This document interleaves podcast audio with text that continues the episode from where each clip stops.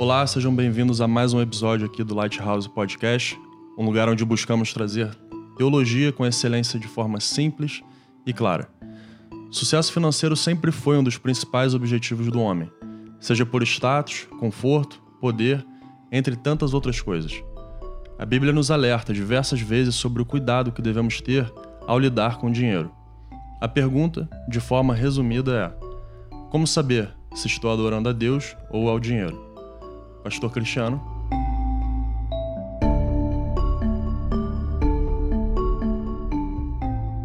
Bem, Jesus Cristo tem um ensino a respeito do dinheiro que traz um desconforto muito grande para quem está com o coração completamente imerso à idolatria do dinheiro ou envolvido nessa cultura do consumo. No meio do Sermão do Monte, famoso discurso de Jesus a respeito de como o cristão deve enxergar o mundo e de como ele deve viver a sua vida, Jesus faz uma afirmação fortíssima.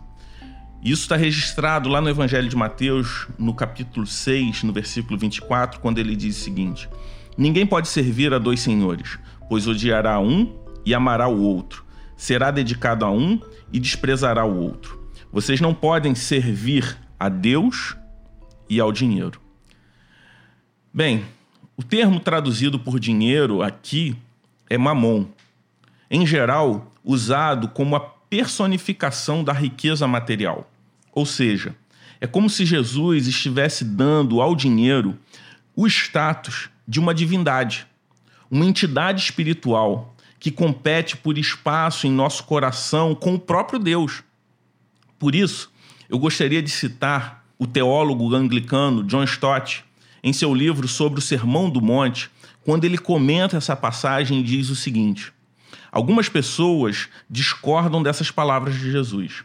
Recusam-se a ser confrontadas com uma escolha tão rígida e direta e não vê a necessidade dela. Asseguramos-nos que é perfeitamente possível servir a dois senhores simultaneamente, por conseguirem fazer isso muito bem. Diversos arranjos e ajustes possíveis parecem-lhes atraentes.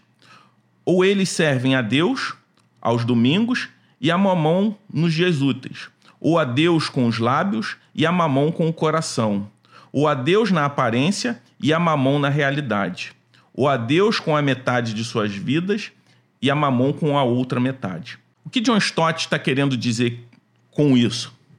Quem está nesse ponto tentando se equilibrar entre esses dois senhores, de fato já escolheu render seu coração em adoração ao dinheiro. A grande questão é: será que estamos realmente dispostos a reconhecer diante de qual Senhor nós estamos nos ajoelhando? Jesus nos dá um caminho para essa autoavaliação.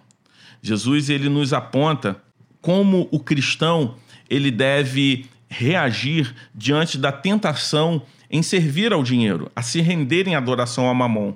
Quando ele afirma lá em Mateus 6, 21, onde seu tesouro estiver, ali também estará seu coração.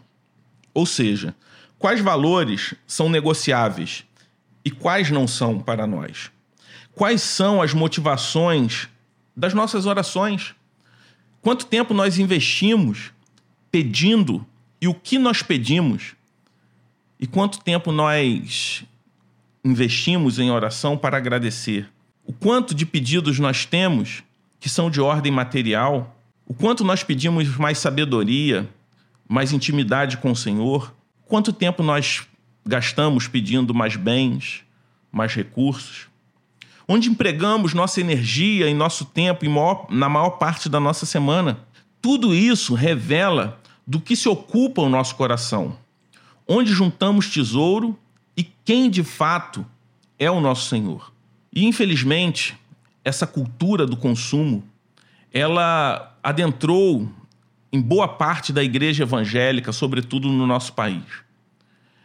E o crescimento numérico da igreja evangélica brasileira a partir dos anos 90 está intimamente ligado a um evangelho em que Deus não passa de uma escada que nos leva até Mamon. A conhecida teologia da prosperidade, se é que nós podemos chamar ela de teologia.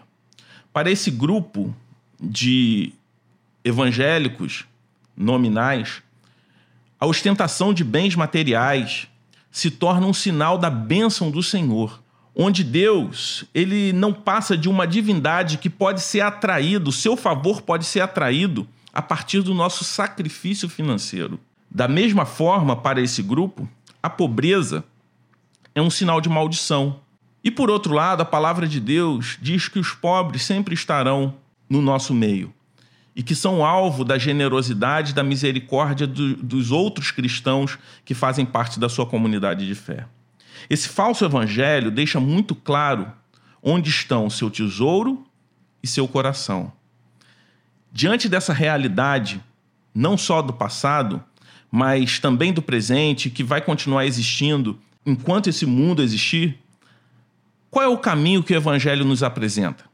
A palavra de Deus ela não condena o dinheiro por si só. É preciso deixar isso bem claro. O dinheiro por si só, ele não é mal, mas ele pode facilmente se transformar em um ídolo. Porque o dinheiro, ele pode comprar a fama, o conforto, a popularidade e também o poder. Por isso, o dinheiro tem um potencial enorme de ocupar o lugar de Deus na vida de qualquer pessoa, até mesmo de um cristão. A idolatria nem sempre vem através de coisas essencialmente ruins, mas de coisas boas que ocupam a prioridade central da nossa vida. Permita-me citar uma canção popular de um cantor chamado Frejá, onde ele diz o seguinte: Eu desejo que você ganhe dinheiro, pois é preciso viver também, mas que você diga a ele pelo menos uma vez quem é mesmo o dono de quem. O dinheiro, como qualquer outro ídolo, tem o poder de nos escravizar. E quando o dinheiro é um ídolo, nós não temos o dinheiro. É ele que nos tem. Por isso eu vejo uma grande verdade nessa canção popular que eu citei.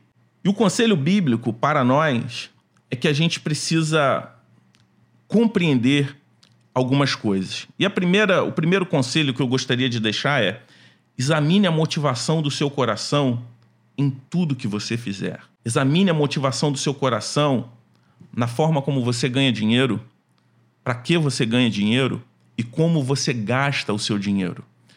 Para que você tem adquirido bens? Qual é a motivação? O segundo ponto que eu gostaria de deixar para você é o seguinte: avalie não só a motivação, mas a forma como você vai ganhar o dinheiro.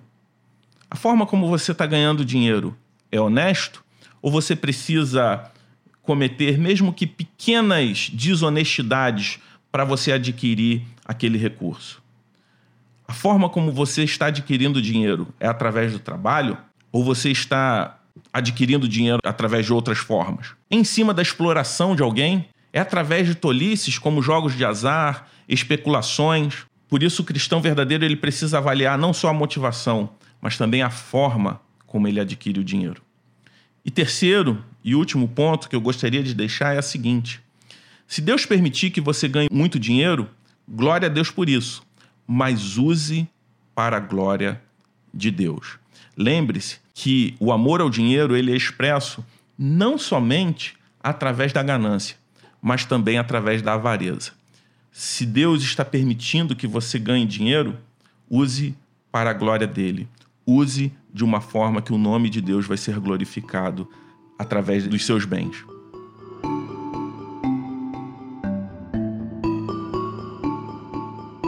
Amém. Muito obrigado, Pastor Cristiano, pela sua resposta. E semana que vem nós vamos conversar sobre um tema aparentemente simples, mas muito importante e de interesse de todo cristão. Será que precisamos ler a Bíblia todo dia?